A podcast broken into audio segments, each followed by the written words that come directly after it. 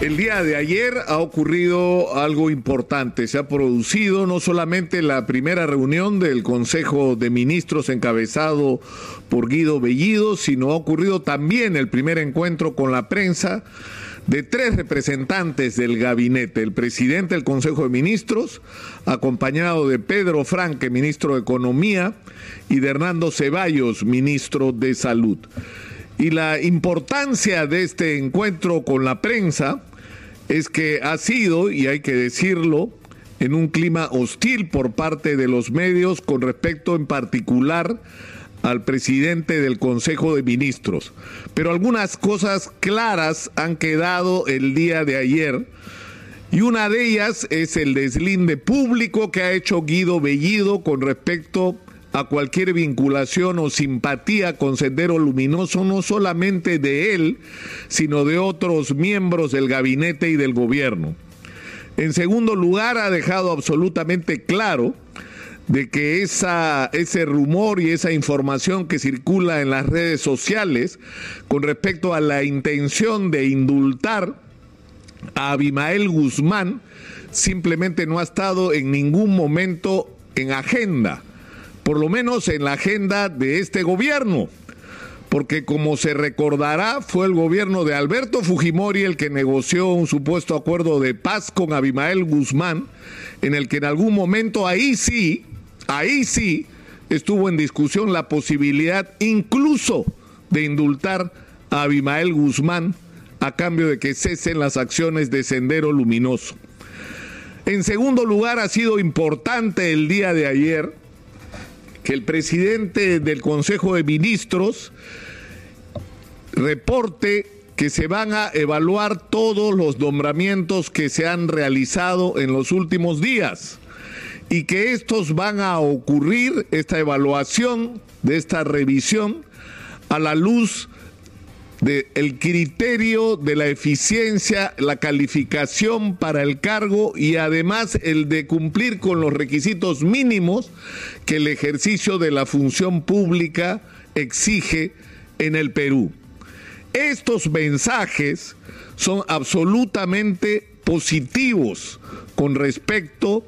a las dudas que se han sembrado con respecto a lo que podría ser un gobierno de Pedro Castillo con Guido Bellido de presidente del Consejo de Ministros. El tema es que finalmente esto se, se reduce a un asunto de confianza, porque se ha preguntado incluso sobre la presencia de Vladimir Cerrón en la toma de decisiones.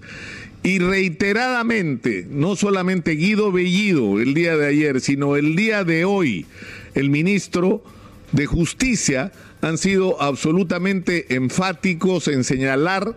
de que el señor Vladimir Cerrón no está teniendo una intervención en las decisiones de gobierno. Y habrá que ver qué es lo que ocurre. De alguna manera Guido Bellido justificaba la presencia de algunas personas cercanas al gobierno regional de Junín, porque de ahí viene la principal cantera de cuadros que componen el partido Perú Libre, aunque hay que ser claros, hay muchos cuadros de Perú Libre en el interior del país que están seguramente más calificados que algunos de los que han sido seleccionados. Estas señales, insisto, son positivas y deberían permitirnos centrar la agenda en aquello que nos interesa a todos los peruanos y que ya es hora que nos pongamos a discutir cómo diablos vamos a enfrentar. La primera de ellas tiene que ver con la pandemia con el abastecimiento de vacunas, pero no solo con el abastecimiento de vacunas se ha generado una crisis con la aplicación de la vacuna de Sinopharm y el hecho de que el presidente se aplique precisamente esa vacuna el día de hoy va a ser una señal para transmitir confianza a los ciudadanos. De la misma vacuna que se han puesto los médicos, el personal de salud y todos aquellos que como los policías y los miembros de las Fuerzas Armadas han estado en la primera línea de la lucha contra el coronavirus. Fueron los primeros en vacunarse y se vacunaron precisamente con la vacuna de Sinopharm cuyos efectos positivos se han probado con la experiencia de estos meses. Lamentablemente, Ha habido una campaña de desinformación absolutamente irresponsable con respecto a los efectos de esta vacuna, que es la que ha creado en un sector de la población esta desconfianza que tiene que ser vencida. Pero frente a la pandemia no solo es urgente vacunar lo antes posible a la mayor cantidad de gente con todas las vacunas que tengamos disponibles, porque hoy tenemos vacuna Pfizer, vacuna Sinopharm, tenemos AstraZeneca y vamos a tener en los próximos días la vacuna Sputnik proveniente de Rusia. Y se trata de hacer uso de todas las vacunas disponibles porque esta será la principal barrera para enfrentar la tercera ola inevitable del coronavirus, pero sobre todo para estar en condiciones de enfrentar dos tareas. El regreso a clase porque nuestros estudiantes no pueden seguir perdiendo lo que están perdiendo, que es la posibilidad de educarse, porque eso nos hace postergar cualquier tipo de proyecto o plan que pretendamos plantear en el Perú. Y en segundo lugar, porque esta es una condición para, la que, para que la economía pueda ponerse rápidamente en movimiento y se puedan recuperar los millones de empleos que lamentablemente se han perdido a raíz de la pandemia. Pero también es muy importante que entremos en la discusión de la reactivación económica que no solamente tiene que implicar un gran estímulo a la inversión pública y privada, como lo ha señalado el día de ayer enfáticamente Pedro Franque, no solamente tiene que significar activar la mayor cantidad de obras públicas y estimular la inversión privada, sobre todo en los grandes proyectos que van a ser los generadores de recursos y a partir de ellos los generadores de empleo, sino que además hay que enfrentar con responsabilidad la difícil situación que están pasando aquellos que no pueden pagar sus obligaciones aquellos que están asfixiados por deudas que no pueden pagar no porque no quieran, sino porque la pandemia los dejó sin trabajo, los obligó a cerrar sus negocios, los puso en suspensión perfecta o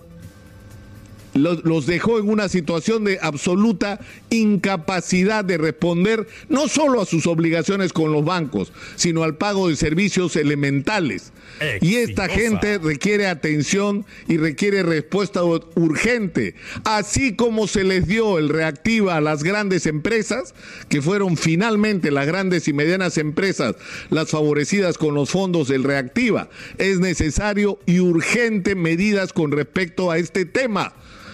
También ha sido importante, y para terminar,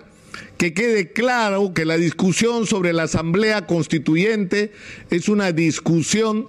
que no es prioritaria desde el punto de vista que no es algo sobre lo que se tenga que resolver hoy. Lo que hay que hacer sobre la Asamblea Constituyente si queremos ser responsables es abrir una discusión sobre lo que interesa. Y lo que interesa es qué es lo que hay que cambiar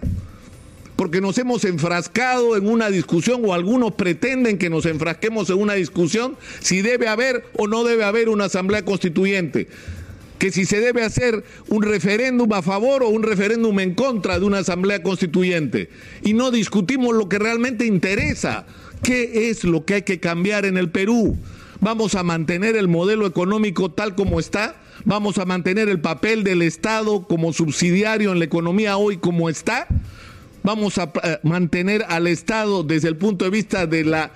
acción en relación al control de los monopolios tal como está, vamos a mantener los contratos ley que nos comprometen y nos someten constitucionalmente a firmar, a, sostener y a defender contratos por más lesivos que sean para el país, vamos a modificar o no vamos a modificar el reconocimiento del acceso a la salud pública, de la educación pública como derechos, vamos a seguir dejando que las relaciones entre el Ejecutivo y el Parlamento sean lo que son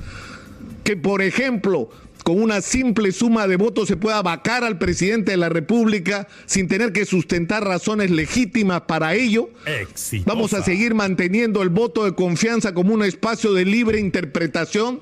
sobre cuándo ocurre o cuándo no ocurre el otorgamiento de un voto de confianza. Hay muchas cosas que cambiar en la Constitución, entonces discutamos eso, discutamos eso que son los asuntos de fondo y probablemente encontremos que sobre muchos de estos aspectos tendremos acuerdo, porque de eso se trata en una constitución. No necesitamos una constitución neoliberal ni una constitución de izquierda. Necesitamos una constitución para el Perú, para el Perú que nos abarque a todos, donde tú puedas ser de izquierda, de centro y de derecha y no importe porque hoy puedes tener un gobierno de centro y mañana un gobierno de izquierda o derecha y el mundo no se acaba porque la constitución está hecha para todos y no tiene que ocurrir que cuando gana un gobierno de derecha la constitución neoliberal está bien y cuando gana un gobierno de izquierda la elección hay que cambiar la constitución, eso está mal. Ese concepto de la constitución está mal porque eso no es representativo, eso no es democrático, eso no es inclusivo. Pero en fin, Ojalá que seamos capaces de salir de este clima de violencia, de confrontación, de enfrentamiento, de desconfianza y tratemos de hacer un esfuerzo por enfrentar juntos, juntos, el Congreso, el Ejecutivo y el país entero, el mundo empresarial, los emprendedores, los medios de comunicación, enfrentar juntos los retos